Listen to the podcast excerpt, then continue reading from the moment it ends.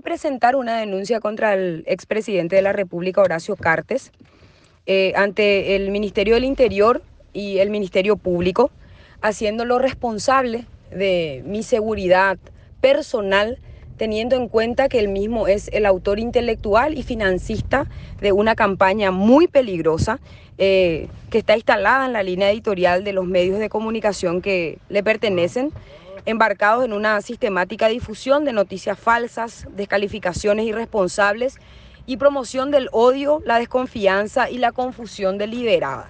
Es importante señalar que la ciudadanía tiene derecho a recibir información veraz, responsable y ecuánime. Eso está garantizado por la propia Constitución Nacional.